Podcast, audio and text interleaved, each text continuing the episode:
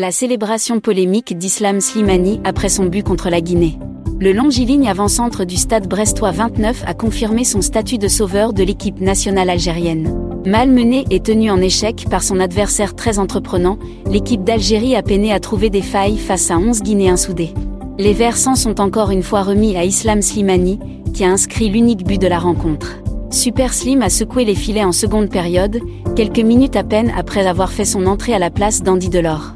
Au moment de célébrer son but, Islam Slimani a prononcé des mots inappropriés. Je suis le patron. Cette phrase a en effet enflammé la toile. Des internautes ont descendu celui qui pouvait être le héros du jour. Pour les plus avertis, cette phrase prononcée avec un air de rage par son auteur est lourde de sens. Certains n'ont pas hésité à faire le lien avec le rappel d'Andy Delors en sélection.